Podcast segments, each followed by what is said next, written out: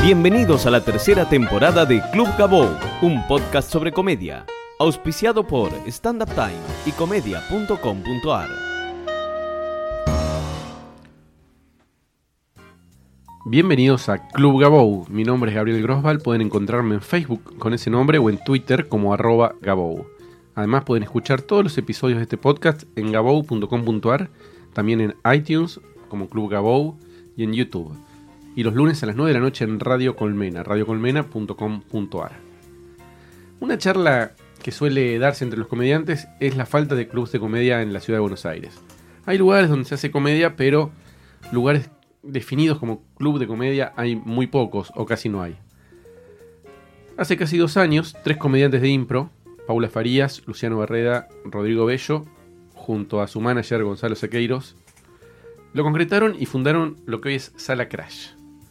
Se trata de la primera sala creada por comediantes y con una programación orientada a la comedia.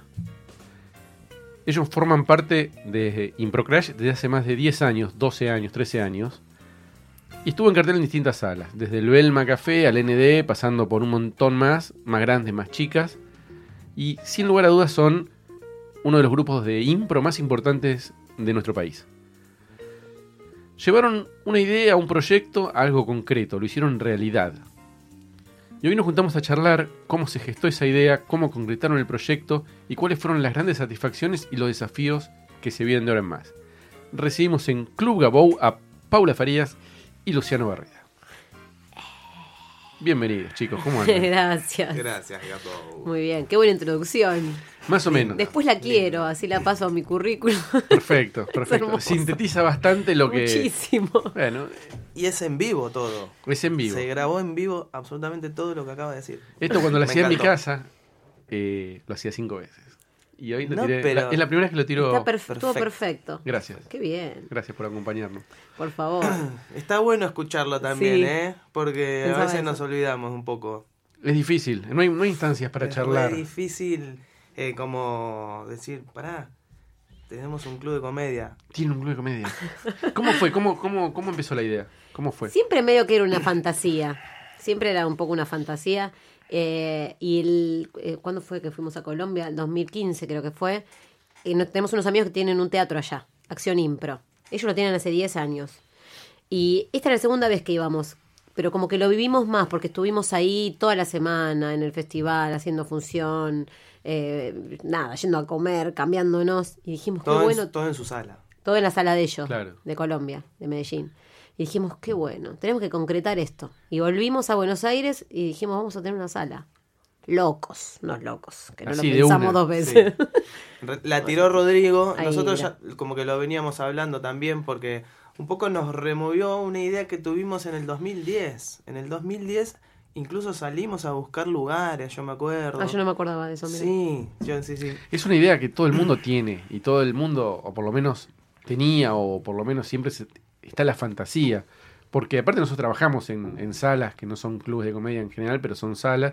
Y vos decís, a ver, pará, pará, te factura tanto. Le calculás el 30% Sí, sí, más lo de la barra. ¿no? Y está la fantasía de que esto tiene que funcionar. Bueno, es bastante una fantasía también, porque nosotros después te encontrás en la realidad. Me imagino, claro. Claro, nosotros decíamos, bueno, si estamos en el Belma una vez por semana, pim, pum, ¿sabes dónde Y vendemos vamos? tantas entradas, Sí. haces el cálculo en tu cabeza. Haces el cálculo en tres minutos y decís, ya está.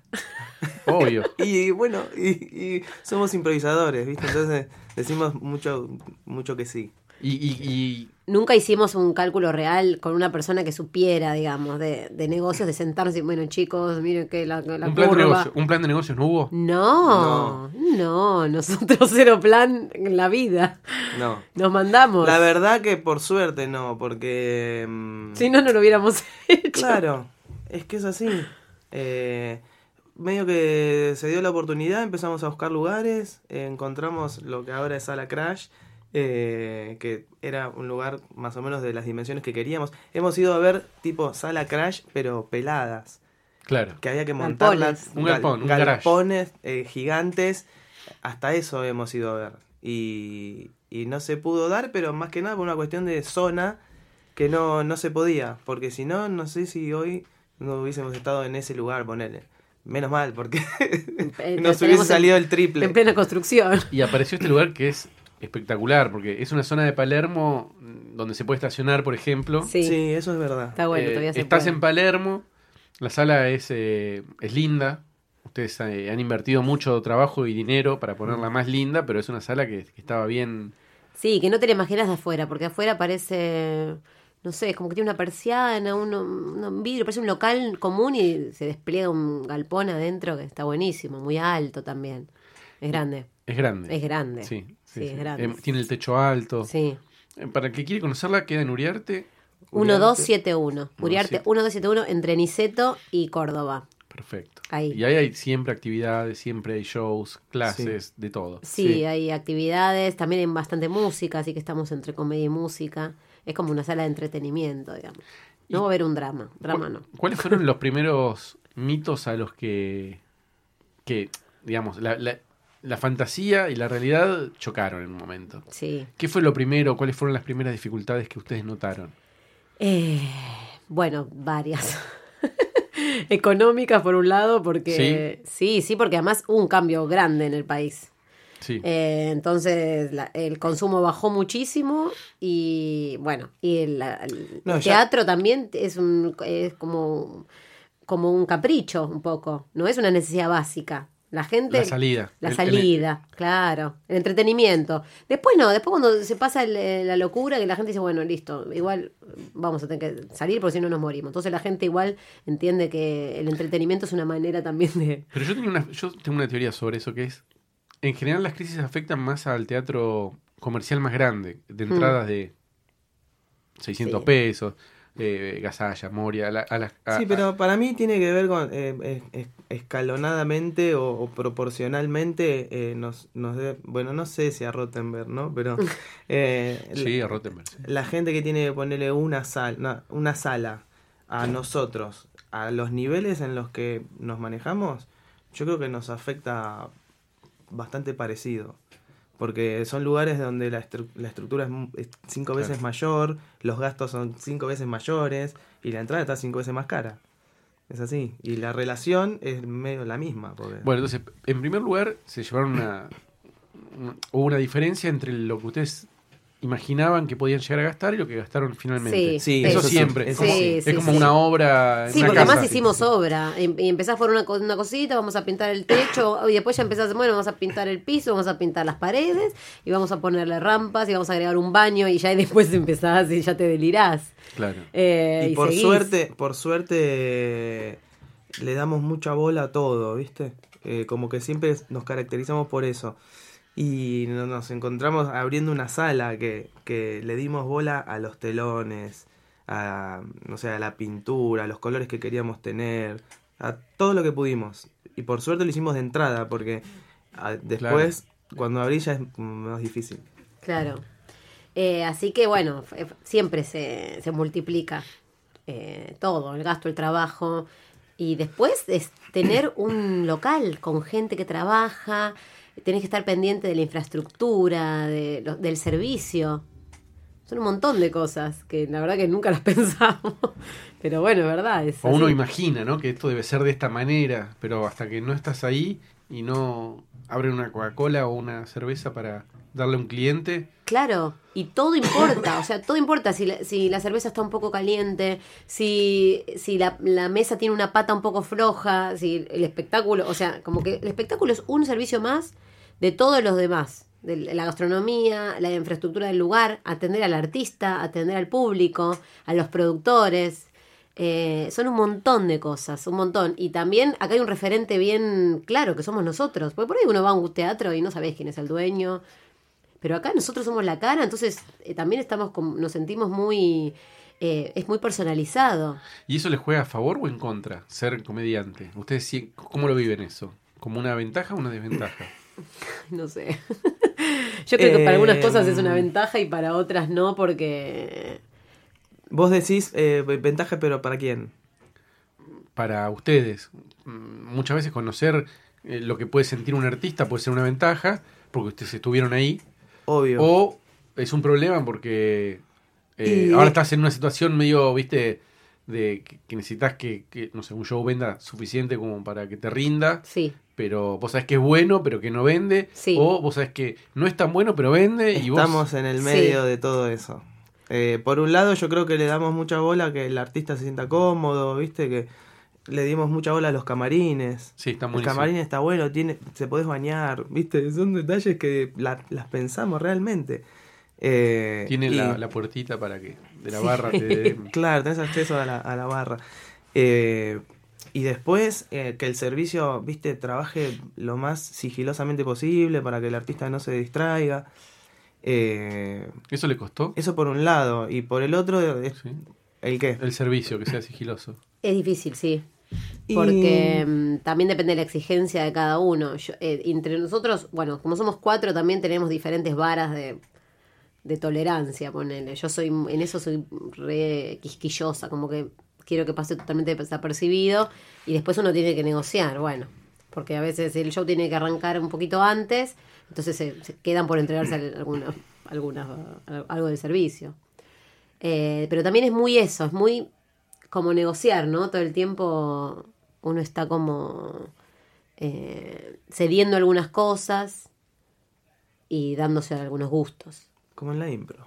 como en la impro. ¿Qué, Sí. qué otra cosa querías decir antes? Que te pregunté si te había costado mucho el silencio de la sala.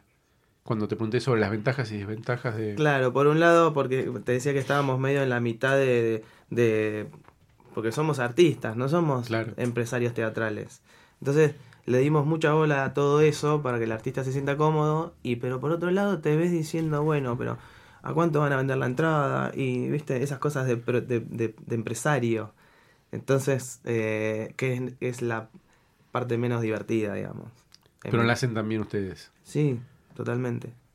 Y ahora está... Ahora empezamos como a delegar, tenemos eh, gente que nos ayuda muchísimo eh, en lo que es programación y, y, y administración, porque es, Es un caos, es Es- un lío, es, es muy difícil. es diario. Es muy difícil. Sí, y hacemos encuentros todas las semanas, eh, nosotros cuatro y con los otros miembros del equipo, para todo el tiempo también el tema de la comunicación, todo el tiempo, todo el tiempo hay cosas para recalcar, para subrayar, eh, con, la, con la técnica, son muchas cosas a la vez, muchas cosas. ¿Sienten que se mandaron alguna cagada cuando empezó esto? Digo, eh, una cosa que la ven ahora y dicen, esto lo tenemos que haber hecho de otra manera. Y que no hubiéramos ahorrado o plata, o tiempo, o energía. Y que hoy dicen, nada, ya, ya lo Ah, aprendimos. de- estructuralmente hablando, De decís, todo, de producción. Lo que sea. Que vos digas, mirá, si hubiéramos puesto esto, o si hubiéramos hecho esto de esta manera, Ay, no nos sé. hubiéramos ahorrado un montón de, de- de- de tiempo, de energía, de dinero o de lo que sea. Hubiera sido mucho mejor la experiencia. Ay, no sé, yo la verdad que no, no, no, te- no, no, no pensé nunca en nada.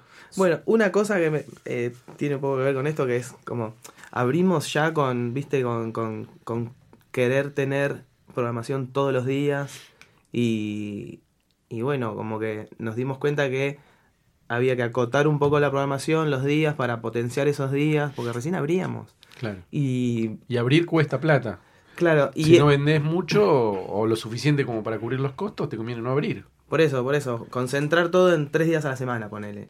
Y eso es algo que aprendí y que no, no lo volvería a hacer, ponele. Pero eh, ahora abren más días. Ahora ¿no? abremos más No, días, claro, sí, ahora sí, pero bueno, hace- ya hace un año y un mes. Pero el año pasado lo que nos pasaba era que poníamos cualquier cosa para abrir. Y bueno, entonces costaba Claro. mucho porque la gente no se enteraba y abríamos y no, no iba nadie. Ahora ya se abre con programación que sabemos que lleva gente. Entonces, eh, ya como la sala ya tiene más tiempo, eh, va gente. Y ahora hay, diferencia. hay nombres más, eh, hay algunos nombres grandes en la sala como Petinato y Jansen son en agosto. Sí. Sí. Y estuvo también Willy Crook. Cool, Estuvo cool. Willy Crook. Estuvo buenísimo. Sí. eh, y eso, ¿cómo lo viven ustedes? Está buenísimo porque mm, son figuras que llegan a la sala, entonces la sala ya se empieza a escuchar más. Y eso sirve siempre porque mm, los grandes también traen a los grandes. Como que si, si no, no se enterarían por ahí. Y para mí, más allá existe de, otro espacio. más allá de eso, de la, lo que puede llegar a ser la, la promoción o el rédito de- en cuanto a lo que es promoción de que vaya tal artista, eh, está bueno que vengan. Para mí está bueno que elijan venir. Viste, en el caso, no sé, de Jansenson, que vos lo conocés, Sí, sí, sí. me imagino que debe ser eh, súper estricto y, y está re bueno que venga, porque como que de alguna manera, eh, re- no sé, si- si- nos sentimos como reconocidos, ¿viste? Ah, bueno, estamos haciendo las cosas bien, el lugar está bueno y está bueno que vengan artistas que, que elijan venir. Más allá de después decir, ah, vino tal o vino tal. Que venga a tocar Willy Crook, para mí estuvo re bueno y fue re loco porque yo lo iba a ver Claro. hace 20 años. Eh, entonces, que esté Petinato ahora también, está bueno. Y, y así como hablamos de las dificultades por ahí que tuvieron al principio, eh, en este año y medio que la sala está abierta, ¿cuáles fueron las mayores satisfacciones? ¿Qué cosas dijeron, bueno, la verdad que valió la pena el esfuerzo, mira, mira lo que está pasando? No, bueno, con Impro Crash, cada vez que nos subimos al escenario es como. Ahí. En mi caso es como la mayor satisfacción. Estás en tu casa Estás Claro. en tu con tu casa grupo. con un lugar lleno de gente, porque por suerte está viniendo mucha gente eh, y está bueno eso. Sí, yo creo que eso ahora como que empieza a tener, nos empieza a dar más satisfacciones en la sala porque pasó un poco eh, las, las papas quemando, entonces ya podemos empezar a darnos gustos, como por ejemplo estuvimos haciendo un formato de juegos, probando eh, esto en los últimos dos meses, con amigos, improvisadores que llamamos, entonces en cada función viene un amigo improvisador y hacemos juegos, desafíos, Eso a veces también. hacemos a la gorra, entonces podemos darnos esos lujos, que le decimos a la gente, vengan que estamos haciendo un experimento. Porque Claro. tenemos el lugar. Que en otro, en otro momento no lo haríamos si no tuviéramos el lugar. Y ahora vamos a hacer otro, otro formato distinto. Ahora el jueves también había un, teníamos un hueco, dijimos hagamos una función, así de un día para el Experimentar, otro. experimentar, Eso. jugar. Ahora, poder jugar. para mí ahora empieza esa, esa parte que está buenísima y que es creo que el motivo por el que nosotros abrimos la sala. Tener un lugar para experimentar. Para poder hacer, no, el 26 de junio vamos a hacer un, un formato que se llama Mister Impro, que le cambiamos el nombre para, porque para mí es muy machista que se llame Mister Impro, se va a llamar 12 y es un encuentro de 12 improvisadores que, e improvisadoras eh, que compiten y está buenísimo. Son como momentos también para, para probar, para experimentar, para que vengan y... Sí, Juntar o- la- Otra cosa que está bueno es que, que podemos invitar a quien querramos. Mm. Claro. Y, y en este año y medio vinieron muchísimos colegas, improvisadores, amigos, que, que está bueno porque la pasamos bien y estamos entre amigos, eso está bueno. Lo saco un poquito del tema de Sala Crash. Sí, ahora. va- gracias. salgamos de sala crash. ¿Por qué? ¿Por qué? No, no, no. Yo quería que cuenten la experiencia. Todo, todo, te cuento todo. Eh, el stand-up últimamente creció mucho. Sí, Sí, viene creciendo parejo, pero viene creciendo y mucho. Sí. Eh, yo creo que ya la impro no creció tanto. ¿Por qué creen que pasa eso? Ay, me encantaría saberlo, porque a ver qué podemos para... re- ¿Qué hipótesis tienen? Yo creo que las redes juegan un papel importantísimo, porque mm, lo que creció la impro a lo que creció el stand-up ahora eh, pasó con la impro en los 90, ponele, me Pero parece. no creció tanto tampoco la Pero impro. imagínate en ese momento si hubiese estado Instagram o Facebook. eh, para No mí sé. tiene, que, tiene mucho que ver el alcance de- de- del, del video, ¿viste? De, de los 15 segundos, de contenidos de 15 segundos. Eh, como que la impro es, es Para mí la impro es muy del vivo. Pero miren, yo les voy a dar un ejemplo. No sé, eh, Los chicos que hicieron el Luna Park eh, Sí. Sí. no son eh, naturales de Instagram, por ejemplo. No, No, es verdad. hay casos que no. Es verdad. Es verdad. Entonces- hay un montón que no. Pero Yo la verdad que, te- no sé, tengo, no, no- nunca pude, no tengo ni una hipótesis que me encantaría, porque me doy cuenta que realmente el stand-up creció muchísimo. Pero la impro, por ejemplo, los que se hicieron más conocidos desde la impro, no fue no se hicieron conocidos por la impro. Por ejemplo, Oscar Pero pará, Guzmán, o- ¿de qué hablamos cuando decimos creció? Y en popularidad, en Eh, po- popularidad. Popularidad en comediantes. Cantidad de comediantes, calidad de los comediantes Sí. y cantidad de público. Y demanda del público también. Y en todo, espacios. En todo. En todo. Que creo que también eh, tiene que ver con que vos podés eh, no ser actor y ser un súper brillante comediante, me parece. De stand-up. Sí, de stand-up. Y de impro ser. no. Y de, y de impro, impro no. tenés que ser actor. Vos podés ser un bocho de, de- en cuanto a ideas y todo, pero si no me, no me transmitís nada como actor, eh, se muere ahí. ¿Es más difícil hacer impro que hacer stand-up? Sí, para mí sí. Mm, No sé. Para mí es más difícil, la técnica ya es más difícil. Eh, me parece que sí, que es más difícil. Porque se tienen que dar un montón de condiciones también. Es muy difícil ser un improvisador eh, Uno. uno. Es muy difícil. Eh, O sea, es uno recién después de un montón de tiempo de, de ser improvisador grupal, si es que tenés ganas. o- Entonces, como que la base de la impro es el grupo. Entonces, es más difícil en ese, en ese sentido, porque necesitas, ya coincidir en un grupo es muy difícil. Claro. Entonces, me parece que para que crezca, eh, la impro tendría que fortalecerse el grupo y el mundo un poco esta- estos últimos años fue para lo individual. Yo creo que No sé. tiene que ver bastante con las redes sociales, más que con la... Sí, sí, lo que decía un poco Chito recién. Esto de, de- de una sola persona, ¿no? Del Mm. De de lo de, individual. de mi mirada del mundo. Esto Sí. es lo que yo vengo a, pla- a- a plantear y es distinta a la de otro comediante de stand-up, que además hace sus videos y se conecta y tiene su Sí. lenguaje y tiene sus intereses. Que, digamos, eh, en ese sentido es mucho más profundo lo que es un comediante Sí. de stand-up, por decirlo de alguna manera. Ustedes Sí, también con la impro bajan línea cuando hacen Sí, pero es efímera la impro. O sea, la, la impro, para mí, algo que tiene de gran diferencia es el vivo. Nunca, un, nunca nada de improvisación va a estar más bueno eh, grabado que en vivo. Nunca, jamás. Siempre el vivo es lo potencia 100 veces. Entonces también es más difícil que llegue. De hecho, llega igual, pero nunca llega como, como alguien que lo ve en vivo, que dices, ah, esto no lo puedo creer. Porque ahí realmente está pasando. Eh, a diferencia del stand-up, que el stand-up eh, grabado puede quedar excelente. Sí, yo creo que igual siempre baja. Siempre baja un poquito, pero, pero puede quedar bien. Sí, yo creo- siempre digo, si te gustó en, en la tele, en vivo te va a gustar tres puntos más. Te Claro. gustó cuatro, siete te va a gustar. Sí, obvio. Te gustó siete, te va a gustar diez en vivo. Bueno, para el impro, si te gustó, eh, no sé cómo es la cuenta, pero si te gustó 10, te va a gustar 100 en vivo. Claro. Tiene como, es una gran diferencia. No, y además es, no sé, lo que hacemos nosotros, porque hay otros formatos que no, pero en el nuestro eh, es muy participativo y la gente nos dice cosas todo el tiempo y por ahí nos gritan al medio de una historia y no la dejamos pasar. Le contestamos. Claro, claro. Entonces, eh, por eso nos va mejor en vivo que en, que en Instagram. No, en Instagram bueno. no hacemos nada, igual como improvisadores. Eh, también tiene que ver con una edad, ¿no? Lo de, lo de Instagram, me parece. Eh, sí, para mí también tiene que ver un poco con es, eso. es generacional. digamos. Sí.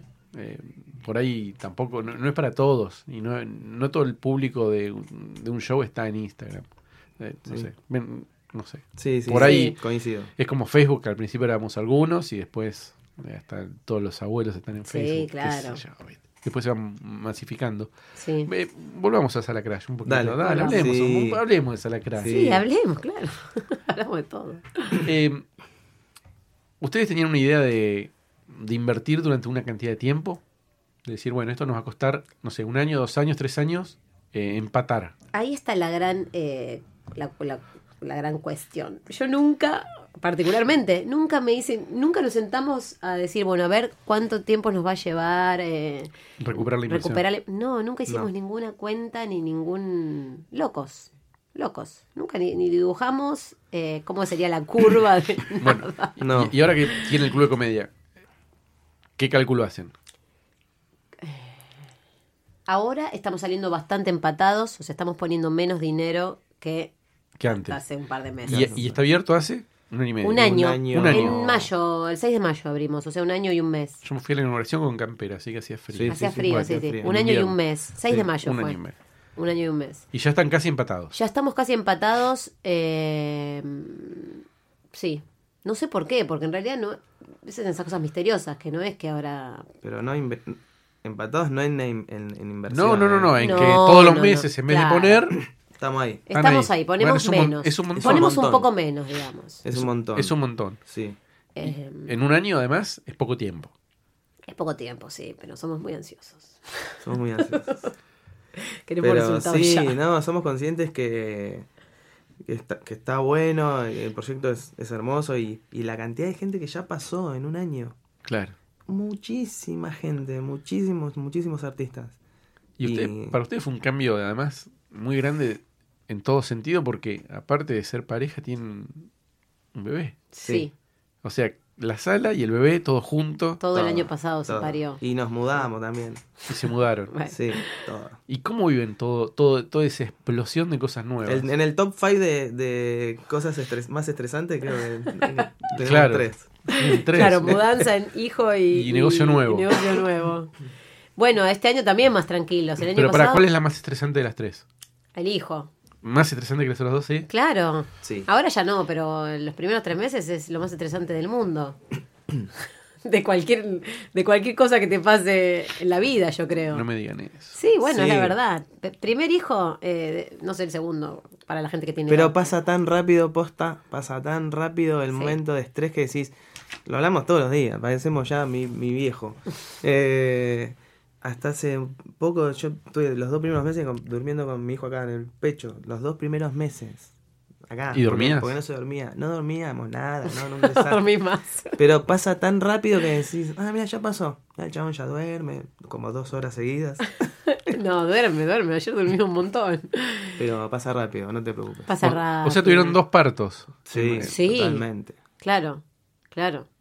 También, la sala hasta que camine sola y ande sola va a llevar un tiempo. No, y nos llevó todo el, todo el proceso de, de, de refacción de la, del lugar. Fueron, fue desde febrero hasta mayo. Febrero, marzo, abril. Cuatro meses. Cuatro meses. Perdón, pero no sé contar. Cuatro meses a full. Que estás ahí viendo, uy, esto acá, uy, mira esa pared acá, hay que, hay que reconstruir esta pared, uy, acá esta cosa que se cae. Es como un embarazo, lo mismo. Y se sienten Encima acompañados. vos estabas ahí con nosotros Yo porque Sí, tenían sí. el estreno los chicos. Claro. De Rayuela. Ahí, Sí. ahí, pobres, pobres. La Aparte, verdad, fui a ver la obra cuando estaba en obra también. Claro, es verdad. Fue muy bueno. Fue ver el nacimiento El también del lugar, claro. claro. yo creo que ahora también, digo, pobres los chicos, porque se- también eh, ellos, los bla bla, gente re amiga, Sí. como que Se comieron también más el Se estrés. comieron el, eh, la inexperiencia nuestra toda junta, ¿viste? Ahora, después de un año, estamos muchísimo más organizados Sí. en todo sentido. Entonces, pobres. Bueno, pero también Bueno. a ellos les sirvió, digamos, a todos nos sirvió. Sí. Rayuela era un show que estaban haciendo Y tuvieron todo un año. y estuvieron un año. Sala llena, siempre. No, bueno, al final estaba llena. No. No, Hubieron varias llenas, varias Sí, llenas, pero muchísimas. sí, sí, sí, sí. Pero ya el Sí. último mes fue Sí, el último mes. terrible. Y pero pues ya estaban rompiéndola por todos lados. Sí, la Sí, verdad que sí. sí. Fue un nacimiento lindo el Sí. Sala Crash. Sí. Sí. Estaban los bla bla, la estaba... fiesta de inauguración estuvo buena, el, el cóctel. Muy emocionante, sí, sí, sí. ¿Qué le dijo, qué le dijeron sus, sus familiares, sus padres cuando dijeron, vamos a hacer un club de comedia? Vamos a poner la plata que tenemos de nuestros ahorros en este proyecto. Sí, yo creo que ya están acostumbrados. Mi papá ya está acostumbrado a que se nos ocurran locuras y vamos y las hacemos. Entonces es como una más. Eh, Pero esta es distinta, porque es distinta. Porque una cosa claro, es un grupo que decís, bueno, vamos a España, nos cagamos de hambre, Mm. vamos a Roya, está. Mm. Esto ya es una sociedad donde tenés responsabilidades. Pero ¿sabes qué pasa? Cuando vos vas con la novedad de querer hacer esto, nadie te dice. O sea, ¿quién- Pensalo. quién te, Che, ¿te fijaste, no sé, en tener una... Van a tener que hacer una SRL o algo? Digo, ¿cómo van a hacer? Nadie te dice nada. Pero después la El tenés que que, te quiere apoyar te apoya y el que no te dice, uh, qué buena. ¿Quién te va a decir todo esto? Nadie. Pero... Porque no tenemos parientes comerciantes, por eso. No, pero mi hermano... eh, Contador. eh, contador, eh, me lo había dicho hacía muchos años también. Y nada, me super apoyó, mi vieja también. Y, pero yo creo que tiene que ver con esto también que, que ya nos conocen. Y no escuchas mucho tampoco si te dan. Es como cuando, te- cuando vas a tener un hijo, que la gente te dice, mira que no dormí más, ¿eh? Como que no lo escuchabas mucho. Eso sí, sí, bueno. Ah, tanto, para tanto va a ser. El deseo es más grande, ¿no? Claro. El deseo es más grande, Claro, en los claro. dos casos. Es Claro. Fue muy loco también. En el verano se dio todo en un mes. Buscamos cuatro o cinco lugares. eh, apareció este y no lo dudamos. Tuvimos incluso, viste, en, en conversaciones así, a ver cómo, cómo era el número final y todas esas negociaciones. Negociaciones. Eh, y se dio así todo rápido. Y al toque empezamos como a construir y a modificar cosas. y había 15 personas laburando todos los días ahí adentro. andamios, era un, Andamios, todo. era un lío. Una locura. Sí, obra, obra, una obra. Es que rompes, uy, se rompió un caño y hay que arreglar el caño y poner otra cosa. Pero Obra. muy divertido, muy divertido. ¿Y qué, cómo se lo imaginan de acá a 3, 4 años? ¿Qué les gustaría que suceda? ¿Tienen un plan, tienen una idea, Em, tienen una, una ilusión? A ver, una ilusión. Eh, me gustaría que mm, se conozca más. Eh, que se conozca más y que se sepa también que es nuestra sala. Como que todavía no se, no se conoce bien. Yo siento que no, que no se está. Pero eso lo da el tiempo. Claro. Lo da el tiempo. Eh, ¿Qué más? Y me gustaría que podamos armar, recién ahora estamos empezando a armar también más encuentros eh, de comedia, más experimentos. Eso me encantaría, poder armar, eh, que se sepa que es una sala donde se puede experimentar, donde pueden los comediantes, de- ya sea de impro o de stand-up, experimentar. Tengo una idea, quiero hacer una, no sé, un open chiste. Claro. Que vengan y te- tiramos un tema y hay que hacer la mayor cantidad de chistes de, de sobre tecnología. Hicimos, un- hicimos el. Hicimos un formato, pero que ya existía, ¿no? Se Lo llama- trajeron de, de afuera. Por eso, el- muy complicado ¿Cómo era. era? El- ¿Cuál? Sí, el Open. Open. No, Era tiene un nombre. en inglés. Bueno, esta que era como stand-up, pero improvisado sobre lo que se veía en pantalla. Sí, pero como que las premisas ya venían, como que. Las premisas las mandaron a Estados Unidos. Por eso te digo, ya se estaban. como- tradujeron acá. Sí, Pero es, es un formato que no estoy recordando cómo se llama. Qué vergüenza. están. yo tampoco. eh, impro. Pará, sí, yo me acuerdo. Ay. Setlist. Ah, Setlist, el setlist. sí, Eso. Sí, sí. Sí, sí, ese. Estuvo Ese. bueno, estuvo Estuvo lleno la buenísimo. sala. Sí. Sí. con Y es palomares. difícil, porque se hizo con, con, con comediantes.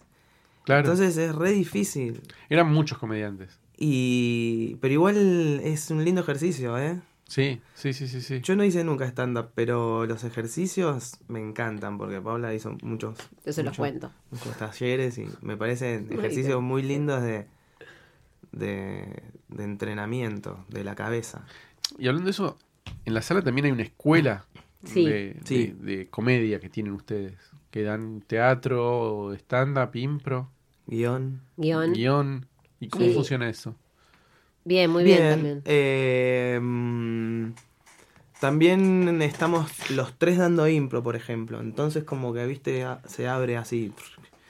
Eh, y está buenísimo, está buenísimo. Porque eh, está bueno tener eh, alumnos que después, viste, como que el alumno medio que sentís como fidelidad al, al lugar y eso. Claro. Y, y eso está buenísimo. Identidad. Identidad. Claro. Van a ver, no yo me la paso diciéndoles, vengan en- a la noche o avísenme, está todo bien. Claro.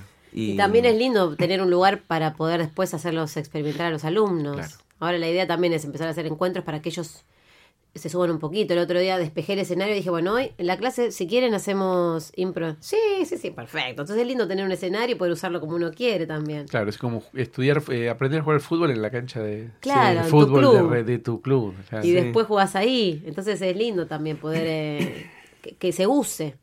Que se use la sala. Eso es, es lindo. Poder usarla como lo que somos.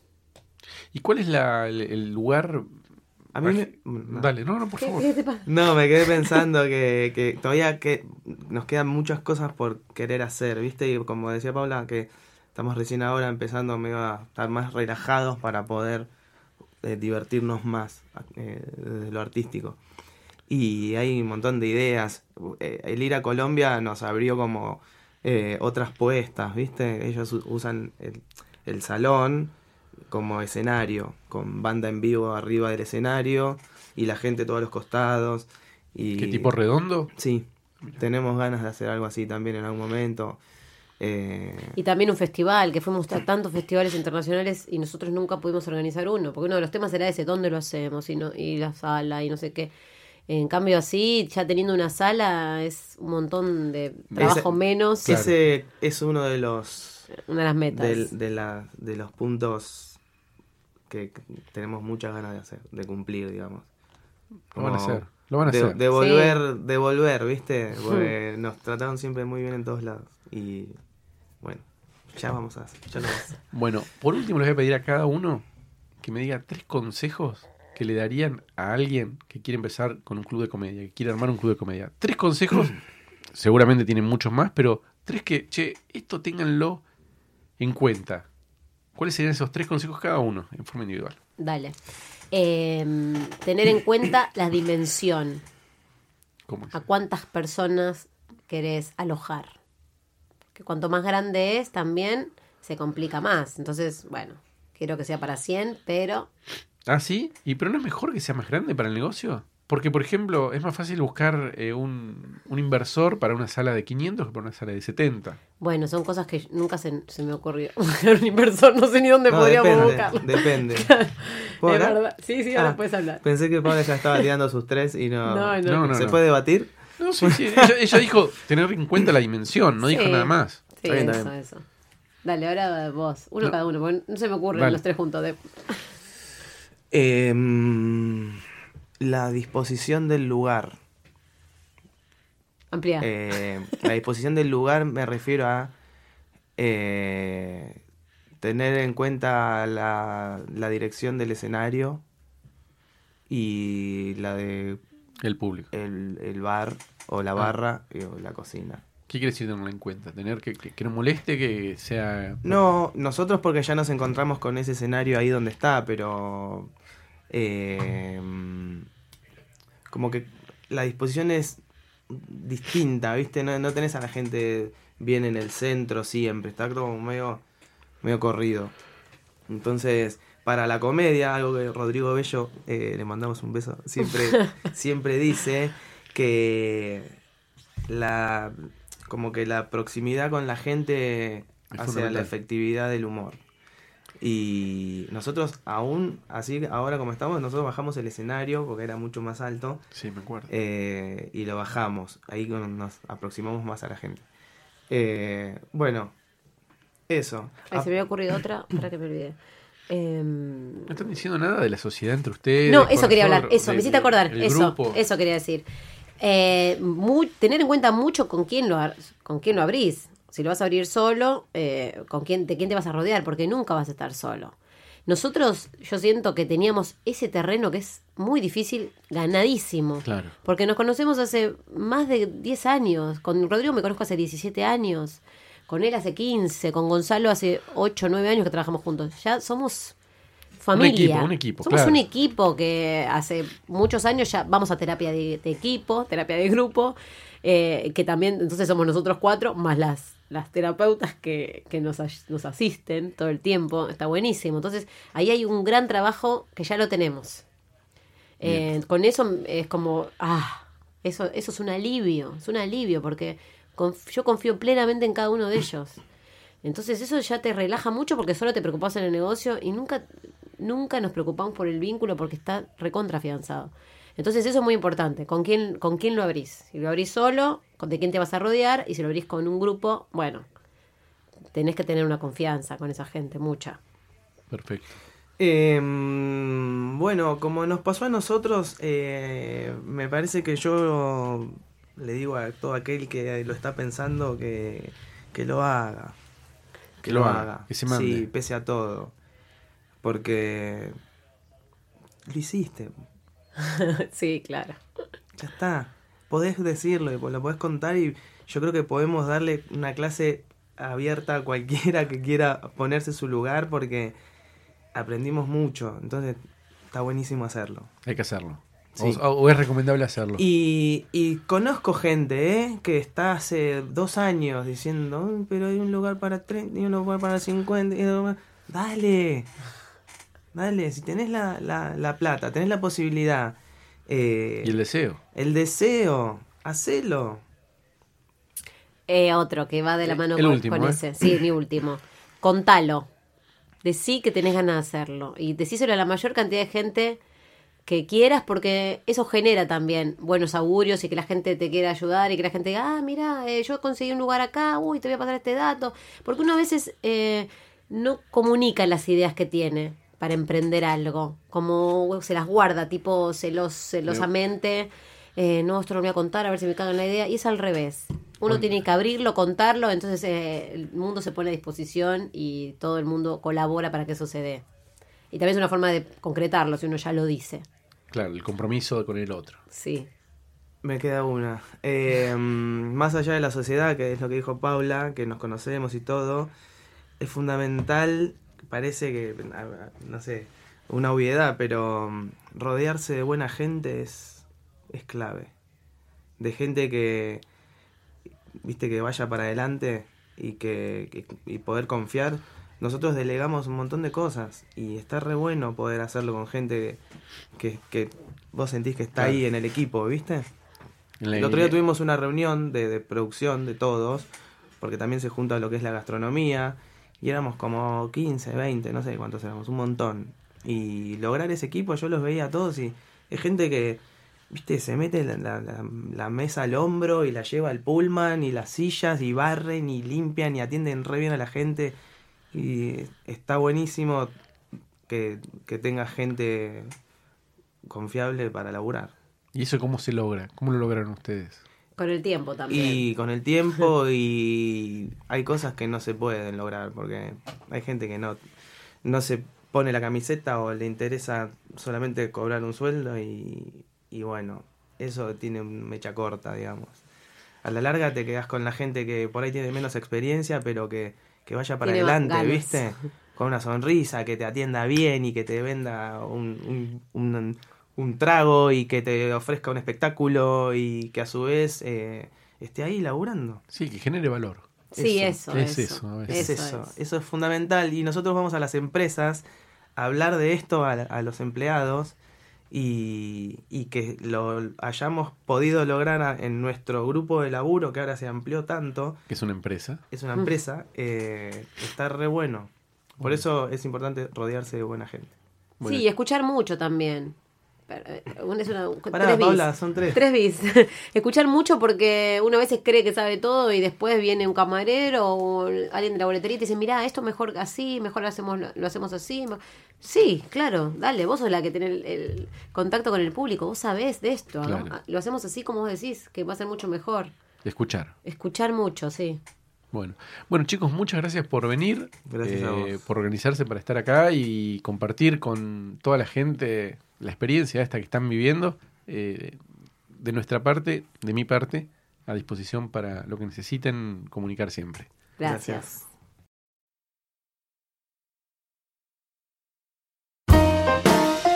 Producción Alan Janowski y Gabriel Grossman. Auspiciaron Stand Up Time y comedia.com.ar.